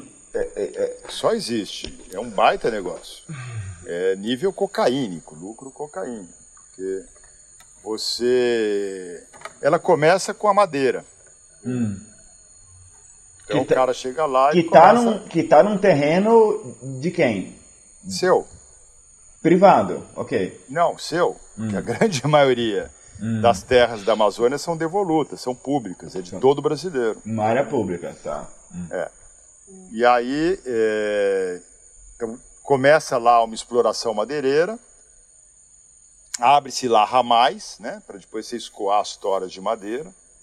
É, muitos aí usam inclusive é, aqueles sistemas de corrente que você vai arrastar uma árvore, ao você arrastar uma árvore, você mata um É de monte chorar, de né? outros. É em de volta. chorar essa cena de trator com corrente. E aquelas. Mas isso aí é gangue, isso aí, é, é é, isso aí são pessoas que estão atuando de maneira altamente ilegal, mas que atuam na região, mas a serviço de alguém. Ou elas, elas são autônomas. Como é que funciona isso? É- é- realmente eu estou ignorante tudo. total aqui. Mas você tem de tudo. Mas Tá. assim, é uma coisa que é um bom negócio, porque Hum. existe a impunidade. né? Alguém compra essa madeira. Claro. É bem capaz que vocês comprem essa madeira. Se olhar ali. Quer dizer, o maior comprador de madeira ilegal na Amazônia é o estado de São Paulo. É impressionante. Uma- Uau. Não é a exportação. A grande maioria é o brasileiro que compra. É, é, Então, por exemplo, começa com a madeira, aí o cara tira todas as madeiras de valor de mercado, madeira nobre, né? Até porque o público consumidor também só quer aquele tipo de madeira. A outra madeira que é muito bom para o móvel, o cupim não pega, não quer, né? E, e aí o cara tira tudo que tem que tirar e vai embora. Abandona ali. Quando ele abandona, aí vem a pecuária, vem o corte raso em cima. Então aquelas, aqueles ramais passam a ser vicinais, né? estradinhas, e aí entra uma fazenda. Aquela floresta ela já está mais esburacada, então ela ventila mais, fica mais propícia para você meter fogo. né? E, e aí vem a pecuária. Então, o grande vilão né, do desmatamento da Amazônia é a pecuária. Né? Em áreas planas, como essa região que a gente mora aqui, no lugar da pecuária veio a soja. Mas a soja ela tem uma limitação porque exige um, um terreno mais plano, que você tem que é mecanizado, uma questão sazonal mais clara de época de chuva e época de seca. A pecuária num morrinho assim dá para você botar o boi, né? E Então, então voltando ao terreno que é, que é meu e seu e nosso. E agora ele não tem mais árvore, porque ele foi roubar a árvore de lá. Agora virou um, uma área que está totalmente desmatada. E aí, com, mas como é que alguém chega a colocar boi lá dentro? Entendeu? Alguém compra essa. essa... É, aí você vai ter. É, ou a pessoa ocupa ali, né? E aí ela esquenta aquela terra na forma de posse, monta hum. uma benfeitoria, é, hum. limpa e depois revende, e aí você tem um lucro absurdo, né? Ou ela mesmo vai ocupar lá para criar o boi, porque muito, muito da criação às vezes não é nem a criação em si a maior receita, a maior receita é a própria especulação imobiliária. Hum. Então então você tocou num ponto que é importante, porque esse debate assim, desenvolvimento versus meio ambiente, progresso versus ONGs, é uma coisa que eu até me recuso a entrar é, é, é, é nesse besterol, né? não, não, faz sentido, porque se quiser debater sério a Amazônia, hum. então, por exemplo, nessas décadas todas a gente desmatou o equivalente a duas Alemanhas de floresta amazônica para colocar o que no lugar? 63% é pastagem de baixíssima produtividade, menos de um boi por hectare. E os outros 23% a gente abandonou. Então a gente está desmatando para ficar mais pobre. Então você está desmatando uma floresta primária para abandonar 23% daquilo Nossa. ali. Ou para produzir mal. Então, assim, se há um compromisso do produtor com a produção, né? Hum. Então o foco dele é produzir, é gerar receita daquela produção e não especular aquela terra para revender. E como é que ele revende? O cara que especula tem que é. ser preso. Exato. Né? Sim. É. O cara que especula tem que ser preso. E, é, e, só que aí o que, acontece? Já existe um mecanismo que você monta esse sistema para você esquentar a terra, você tem uma força no Congresso, aí você aguarda ali a anistia. Então você tem a MP da grilagem, agora o PL da grilagem. Que é o é, é. Então, assim, fazia sentido, sim, a gente compensar os fazendeiros que vieram para cá é, nos idos do processo de ocupação fomentados pela própria política pública da época. Quero integrar para não entregar. Então, é, muitas pessoas vieram com a melhor das intenções, vou desmatar e vou produzir. Né? Você não tinha aquele senso ecológico que tem hoje, essa coisa toda, e vieram. A, a, imigração na Amazônia ela deixou de ser, depois dos anos 70, nordestina e passou a ser sulista.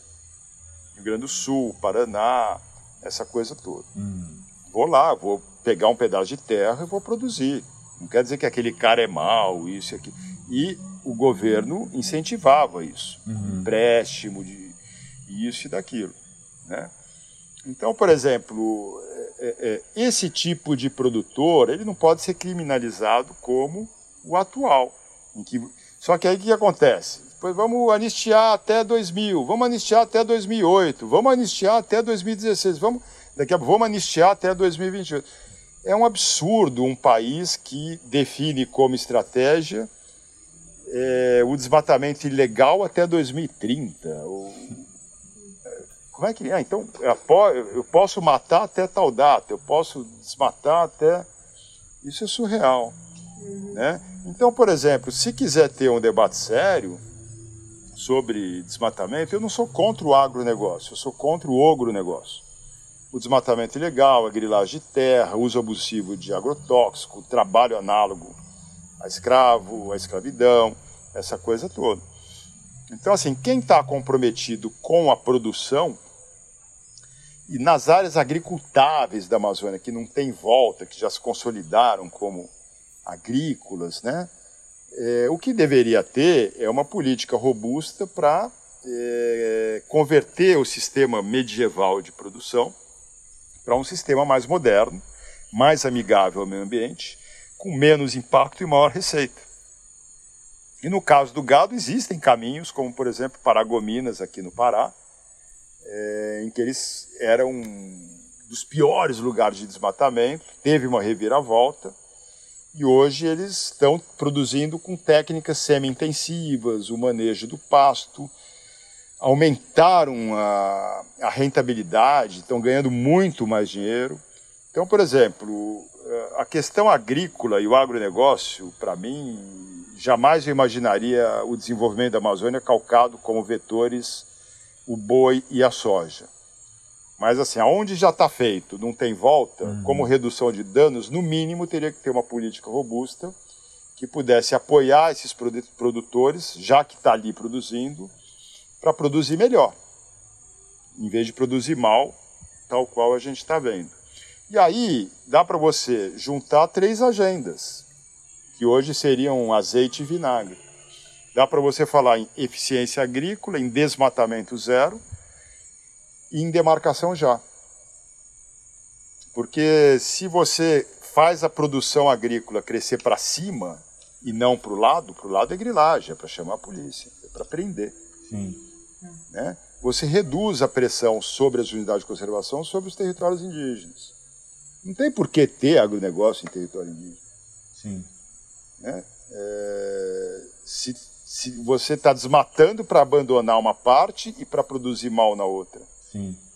Né? Ao mesmo tempo então, que você ajuda a produção dele naquela é, área. Agora, se a gente, então, uma, uma política deveria ser de tornar uh, o agronegócio da Amazônia algo mais moderno e mais eficiente. Então, investir em tecnologia para cá. Né? É, o outro ponto seria fortalecer essa política de áreas protegidas, de territórios indígenas, de unidade de conservação. Então, por exemplo, tem um estudo da World Resource Institute, né, que eles calculam, precificando, se fosse fazer um investimento de combate à mudança climática nos próximos 20 anos, o mais eficiente é você fortalecer as áreas protegidas, porque elas prestam serviços ecossistêmicos, prestam serviços ambientais, que teriam valor em 20 anos de regulação do clima, conservação da água, o solo, a biodiversidade, que varia entre meio a 1,1 trilhão de dólares. Uau. Então é melhor, se o mundo inteiro está reflorestando, por que a gente vai desmatar? Para depois ter que reflorestar. Uhum. Né? É um país burro, é burro. Né? Então, é... então, por exemplo, é, é, é, poder fortalecer essa agenda. Essa agenda ela é um direito constitucional de 88, até hoje não está está é, insufici insuficientemente cumprido. É um dever da Constituição, é um dever do país, é uma dívida que esse país tem aos povos ancestrais. Né? É... E, ao mesmo tempo, essas populações tradicionais, na unidade de conservação ou no seu território indígena, elas prestam um serviço voluntário né, para conservar aqueles recursos e manter uhum. é, esses benefícios, esses serviços. O que, que elas recebem em troca? Bala, mercúrio e doença de branco. Então, esse seria um segundo ponto: eficiência agrícola, política de áreas protegidas. O terceiro ponto seria a bioeconomia. O Brasil poderia ser uma potência bioeconômica. Não adianta querer construir chip de computador que nem o iPhone ou os chineses Entendeu? A gente aqui, Brasil da pilha Rayovac. É, o que a gente pode ser líder é na bioeconomia, na indústria da biodiversidade, hum. já que somos líder em biodiversidade. E assim, tem outro estudo também do Mamirauá com a WWF e o Ministério de Ciência e Tecnologia, que aponta que na Amazônia está sendo descoberto uma nova espécie a cada dois dias. Então, depende se você tem a cura da Covid aqui dentro, uhum. e a gente nunca vai saber. E quando você desmata uma floresta primária, é a mesma coisa que você deletar um hard disk sem saber o que, que tem dentro. Exatamente. E aí, lá fora, um monte de gente bamburrando com patentes de produtos que só existem aqui, princípios ativos que foram iniciados a partir de uma observação, de um conhecimento de uma população tradicional, de um saber tradicional, né? que o cara patenteia lá fora e esse povo tradicional continua em troca recebendo bala, mercúrio e doença de branco. Nossa, sim. Então, estamos falando de economia. Sim. Não estou falando de comunismo. Sim. Não estou falando sim. de ecologia romântica, estou falando de economia. Sim. O Brasil poderia, é, é, é, né, se trabalhasse melhor essa questão de patente, essa questão de biodiversidade. Né? Uhum. Né? Ah, não tem dinheiro para desenvolver, tá? Então estabelece parceria com instituições de pesquisa, empresas internacionais, com cláusulas de transferência de tecnologia. O que não dá é os caras ficarem bamburrando de dinheiro lá e a gente aqui, né, sem oxigênio para enfrentar a Covid. Né? Não digo nem respirador. Então, é, quando a gente fala de bioeconomia, não é só isso. Então, por exemplo, é, andiroba, em vez de você vender a semente da andiroba, vende o óleo da andiroba, o cumaru. O sistema florestal de cacau aqui gera mais de mil dólares por hectare, versus a pecuária que dá 142 dólares, se eu não me engano, por hectare. Né? O açaí versus a soja, o açaí, se eu não me engano, é três vezes mais é, rentável por hectare, sem falar na mobilização de pessoas que é, é, é, é acaba envolvendo o emprego, a economia, essa uhum. coisa toda, uhum. diferentemente da agricultura mecanizada. Eu não sou contra o agronegócio. Produz soja, Sim. produzir boi, mas não derrubar a floresta para botar isso e depois Sim. abandonar Sim. aqui. É. Até porque a gente pode ganhar muito mais dinheiro com a floresta em pé. É, economia, capitalismo, oferta e procura. Ah, tá bom. Então, assim, aquelas riquezas determinantes para o planeta começaram a mudar de cor, do negro do petróleo para o verde da floresta em pé. E a gente está desmatando. Ah, os outros desmataram, por que, que não pode desmatar? As ONGs querem travar o desenvolvimento. Desmata! Desmata para quê? Para ficar mais pobre? Sim. É, é burrice isso. É. E é uma falta de dicotomia, né? Não, não, não, é, é, é, é como, é como, você falou, é, você não precisa entrar na questão ONG versus produção. Ninguém está falando. É, a gente pode. Porque existe aí esse antagonismo que está que tá, de, alguma, de algumas maneiras mais exacerbado hoje em dia, né? onde o outro está do outro lado, eu bloqueio ele, não falo mais com ele. Mas é um pouco, é um pouco o que fizeram com com aquela população onde é, eles pegavam os animais e, e, e, e, vendiam os animais ilegalmente. E aí, quando aquela população entende que se proteger os animais vai vir o turismo, vou dando um exemplo clássico, e você convence a população, educa a população local a respeito daquele valor ali e vai ser mais valorizado se proteger do que se fizer ativar de uma maneira é, não sustentável, você começa a falar uma outra língua. Você não está xingando o cara de idiota e nem, nem tá acusando ele de, de alguma coisa. Você fala, peraí, eu tô, eu tô te oferecendo uma solução melhor, né? Isso. É, é, é, esse caminho que eu acho que, é, que, é, que, que falta na, na discussão. Né? Não é uma questão ONG versus é, fazendeiro. Isso aí é muito anos 80 para mim, é muito anos é. 70. É uma discussão que não faz mais sentido. Não faz não é sentido. Não é contra e a favor, deveria ser a favor e a favor. Sou a favor disso é. e eu sou contra isso porque eu sou a favor daquilo. É. Então, é, a, a, gente deveria ter uma agenda mais propositiva, inclusive o movimento socioambiental. A esquerda também, ou quem se diz do pensamento progressista, porque senão passa sempre essa sensação que sou contra, sou contra, sou contra. A população em geral está cansada também desse papong, uhum. fazendo uma meia-culpa aqui. Cansa. Ah, e a gente acha que porque a gente faz isso a gente é melhor que os outros, é superior aos outros, a gente é Madre Teresa de Calcutá. Não, não tem nada disso. Né? É, o processo de desenvolvimento sustentável do agrocivicultura, ah, cara, cansa esses negócios. Sim. Então, assim, a vitória do Bolsonaro, ela deveria trazer uma reflexão, porque quem perdeu não foi só o PT. Foi a agenda do terceiro setor, agenda ambiental, agenda climática, agenda de direitos, né? E a gente é, achar que fazendo mais do mesmo vai chegar a resultados diferentes, o Einstein dizia isso, né? É insanidade. Sim. Então, a gente precisa também aprender com essa derrota, né? É, no sentido de reaprender a se comunicar com a população, a gente precisa dar uma rejuvenescida no nosso discurso, nas nossas ideias. Sim. Até agora eu te falei de economia. Sim. Economia, economia, economia, bioeconomia, se quer melhorar a questão do agronegócio, não falando, sou contra o agronegócio, eu não proponho nada do agronegócio porque eu sou contra o agronegócio. Bacana, muito fácil essa posição. Uhum. Né? E é. por isso que tem agronegócio em volta entupido, porque essa posição muito radical é a melhor coisa para o agronegócio. Ah, aquele bando de ecochato que tem em qualquer filme de sessão da tarde. Sim. Né? Agora você sentar na mesa e falar, eu sou contra isso aqui porque pode fazer assim. Agora, qual que é o seu argumento? Uhum. Né? Se com a bioeconomia, você com a floresta em pé pode produzir mais dinheiro e gerar mais emprego, por que, que você vai botar pasto aqui? Esse é o pulo do gato. Esse é um dos pulos é, do esse gato. Esse é o pulo do gato. É. E um outro ponto que precisa mexer, então eu falei bioeconomia, eficiência agrícola, é, áreas protegidas e aí é, o social, né, já falei. Uhum. E o outro ponto é a questão da cultura do ilegalismo. Isso aí tem que acabar. Que vem ali do que você estava falando, de como é que esquenta a terra, isso e aquilo.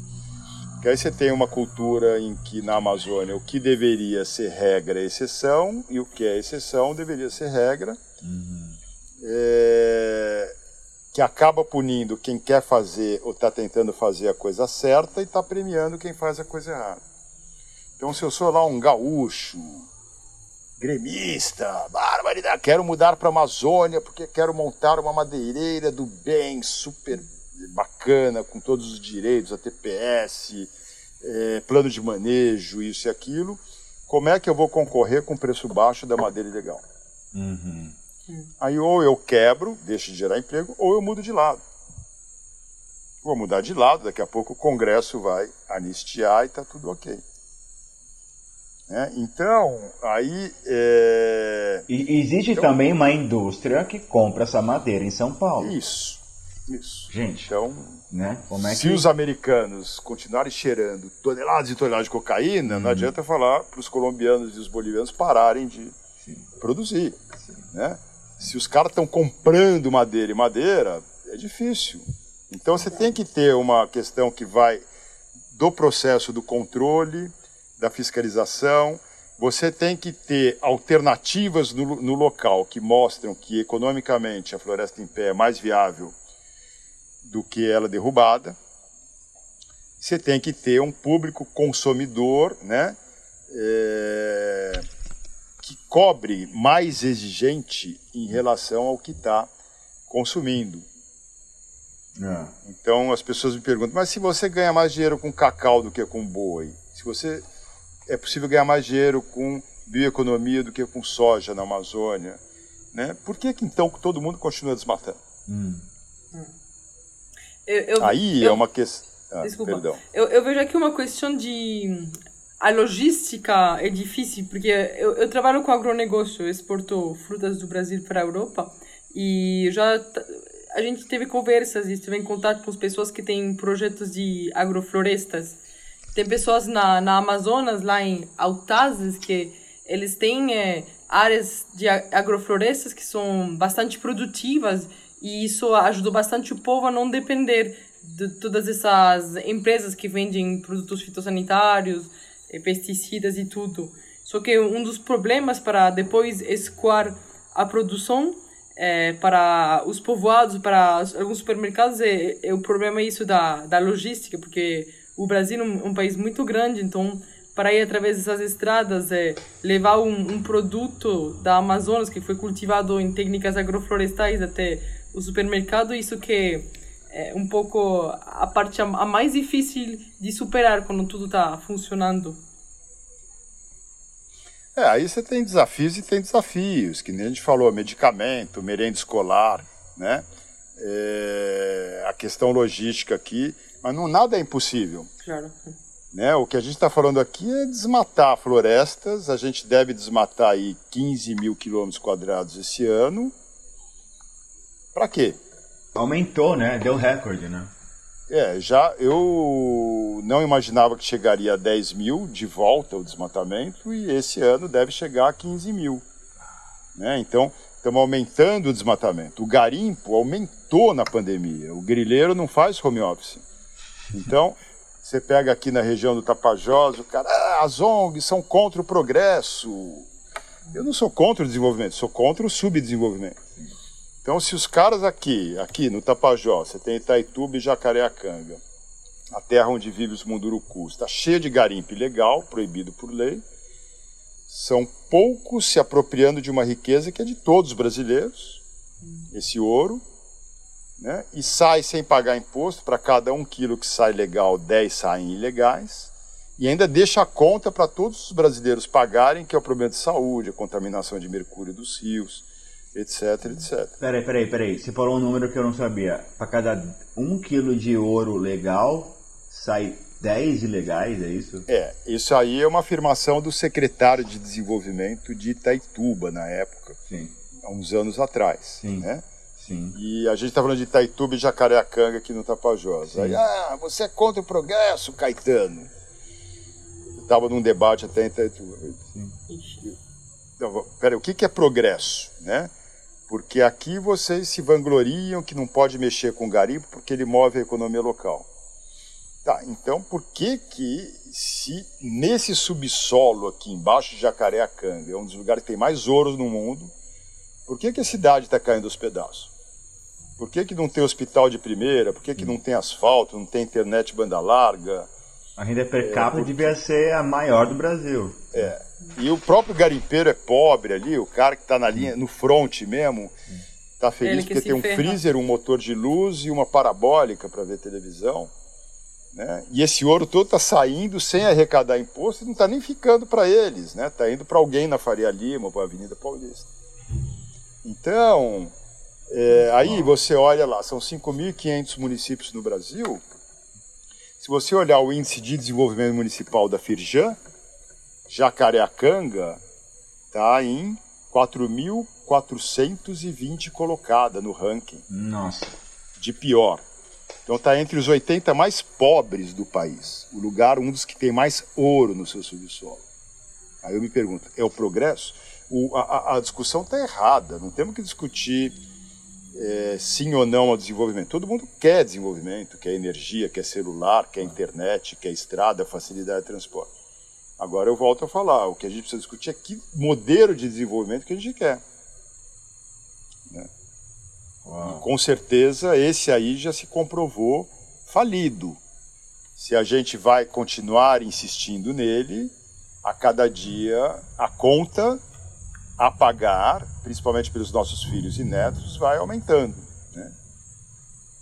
Então eu não acho inteligente, sinceramente, mesmo cara mais capitalista ou isso aquilo não, não deveria achar. É, não, esse aí, essa é a grande crítica desse modelo do, do, do modelo econômico capitalista, justamente essa grande é o, é o uso de recursos naturais como se fossem infinitos. Esse é, esse é o, né? E, e o nosso caso o, nosso caso é ótimo. Acho que o seu caso e o nosso caso de uma brasileira da Amazônia é, é um caso que tá, é um caso mundial, né? Porque a Amazônia tem toda a sua, a sua unicidade que a gente conhece. Isso que eu te perguntava, você percebe uma presença ou uma pressão ou o que for estrangeiro, essa discussão dos gringos invadirem a Amazônia ou explorarem a gente e voltarem com ouro? Pelo que está falando, a madeira fica aqui dentro, a madeira legal, o ouro legal fica aqui dentro também, é consumido pelo sul e sudeste. E, o, e os gringos, né, o, o internacional, tá de olho ali. Mas você mudou alguma coisa nesse sentido, nesses 30 anos que você está aí? Aumentou essa pressão para preservar ou para explorar? Essa questão, por exemplo, da, da, globalização, os interesses internacionais existem em tudo quanto é lugar. Hum. Assim como as multinacionais brasileiras caem de pau na Bolívia, nos países aqui da América do Sul. Né? Hum, eu acho que não existe. São transnacionais, essas companhias não são nacionais. Hum. Isso aí é uma coisa transnacional. Né? E a Amazônia não deixa de ser difer diferente de outros lugares. Uhum. é, é mais um lugar, só que ainda está em franco processo de ocupação, né? E, e aí cabe a gente, é, e só a gente, se você tem governança sobre aquele território, é, definir o que, que é o nível de permissividade que você vai deixar acontecer. Então, nesse nível que está acontecendo, pode ir para fora ou ir para São Paulo. Enfim, não está ficando para ninguém oficialmente. Uhum. A relação privado e público ela, ela é absurda. Né? É a relação de extrair um bem público para uso privado, é apropriação indébita.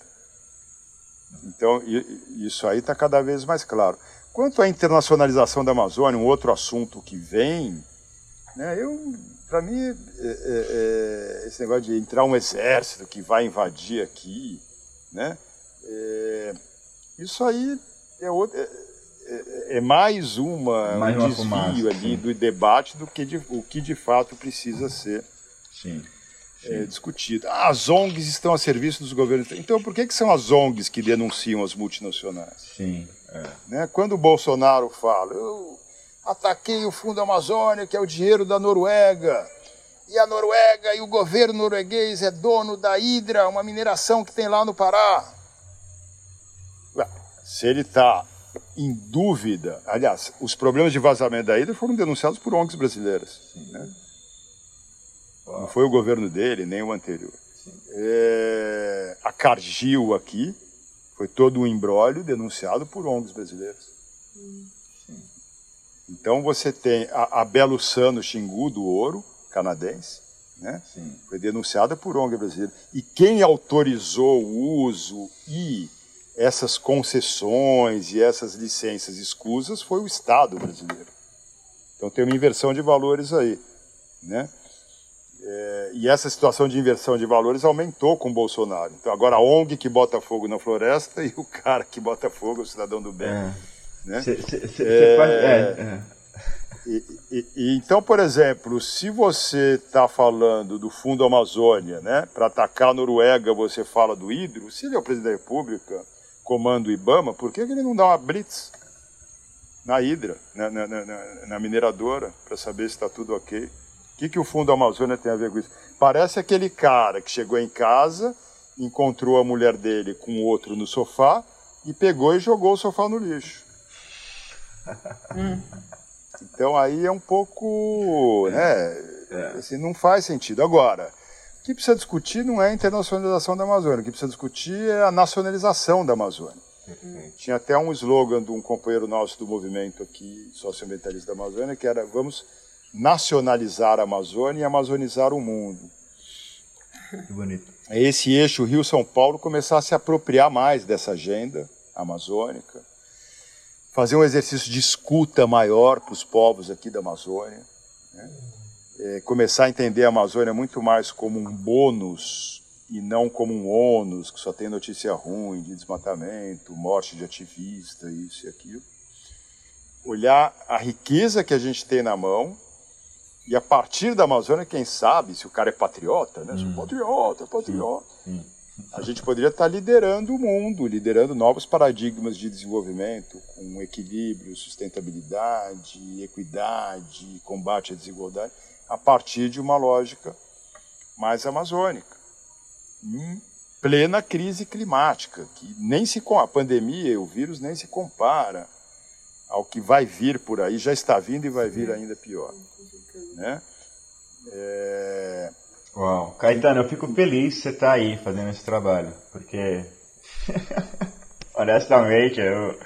Nossa, é porque o, o, que você fala para mim faz tanto sentido, muitas coisas. A, a questão de, de, desenvolvimento sustentável, assim, a, essa palavra sustentabilidade, ela, ela já foi tão discutida, mas desde, a, sei lá, quando foi inventada, a questão de, de que é, me parece que é, eu não entendo existe, existe, não tem como você não não não pensar que falta vontade política que tem uma questão que segurando aí né eu fico feliz que que, que você está aí e, e, e dividindo essas ideias comigo e com a gente porque dá esperança por mais que você não esteja tão otimista é, dar uma luz, assim, falar, ah, não, tem, realmente, tem, existem soluções que já, a gente sabe o que acontece, que funciona, que pode ser feito, então existe uma vocação aí, né?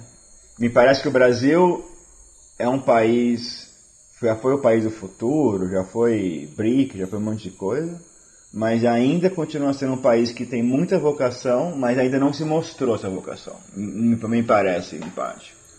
Eu acho que isso, nesse sentido, me dá um certo otimismo aí, de mostrar soluções a partir dos nossos problemas na questão amazônica. Entendeu? Eu acho que a gente tem um potencial gigantesco, né? A minha preocupação, então assim, você pega um país diverso, mega diverso, culturalmente diverso. Eu vim para cá, como eu falei para vocês, achando que ensinar e aprendi muito mais. Né? A gente vem com aquela mentalidade de branco, achar paulista, salvador da pátria, não é porra nenhuma. E, e aí, vim para ficar seis meses, estou há 32 anos, acho que vou ficar mais seis meses. Se eu tivesse falado, vou sair de São Paulo para ficar 32 anos, pô, me trancava no banheiro em casa, porque né, ia dar, arrepiava até, dava até medo. E a gente chega aqui e de repente você vai desenvolver um trabalho num projeto que trabalha com gente, não é só com árvore, bicho, floresta, mas com gente que vive em meio às aves, aos bichos e às florestas.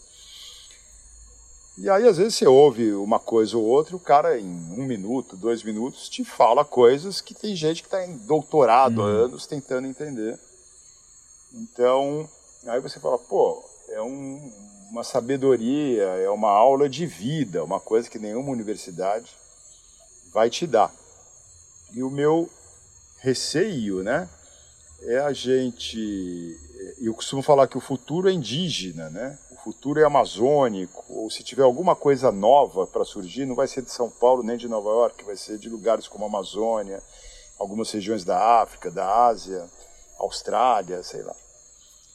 E o meu receio é a gente acabar né, com esses povos ancestrais, para depois vir a descobrir que a sobrevivência da humanidade dependia desse saber deles e já era tarde demais porque eles se foram.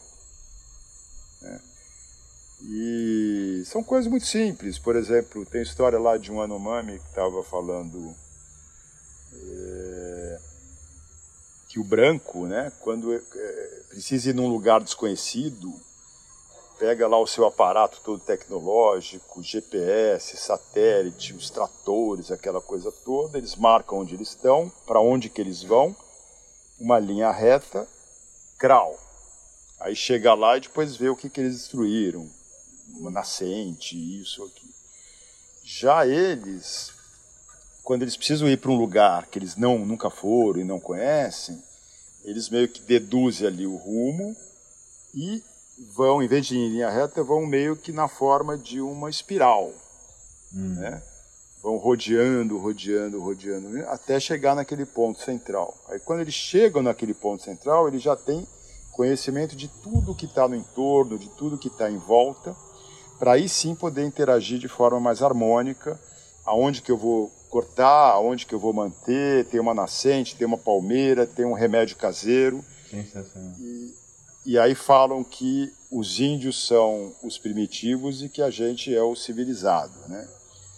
Então... Uh... Literalmente eles dão um giro de 360 graus em torno do é. ponto que eles querem... Isso. Então, assim, são essas sabedorias aí, para mim, que são fundamentais aí para a gente poder garantir uma agenda de futuro. Uau. E no que puder estar tá focado nesse meu trabalho em prol dessas populações, eu vou estar tá fazendo. Já dei a vida por elas, agora não tem mais jeito. Uau, Caetano, acho a maneira ótima da gente encerrar a nossa conversa dessa maneira. Isso. Até porque para, para invadir muito o seu tempo também. É, obrigado, foi ótimo falar com você. Foi muito legal. É, é, foi, é, é bom, legal de estar tá fazendo o que a gente está fazendo e queria isso como desculpa para conversar com pessoas que a gente gosta de conversar. E você é uma delas. Obrigado pela sua atenção. Legal. Parabéns. Obrigada. Faltavam os vinhos, né? Podia ter Aprendi os vinhos. Aprendi muito, então imagina que durante esses 32 anos. Depois, não, não, o Caetano tem muita história. Não, é, é, é, já, eu já tomei vinho, ele tem muita história. É, é, a gente não, não, não dá nem 1% nada, dava pra ficar muito mais tempo conversando aqui. É, a próxima vez só se tiver algo. Nossa, e aí a próxima vez a gente pode fazer aí, né? Tá, em Altera. Aí, é aqui, aí, com numa, carimbó, tomando uma, uma jamburana que é uma cachaça de jambu. Hum, delícia. Sim.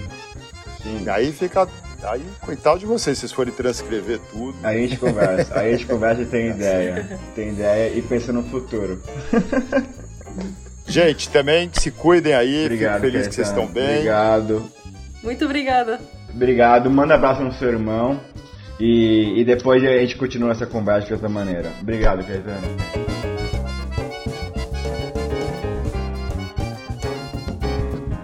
Essa foi a conversa com o Caetano Canavino. O Caetano Canavino ele é diretor do PSA, Projeto Saúde e Alegria. Vocês podem achar mais informações no saudeealegria.org.br e nas redes sociais Caetano Canavino. Ele tem Facebook, Twitter, sigam o cara, ele é demais e até a próxima.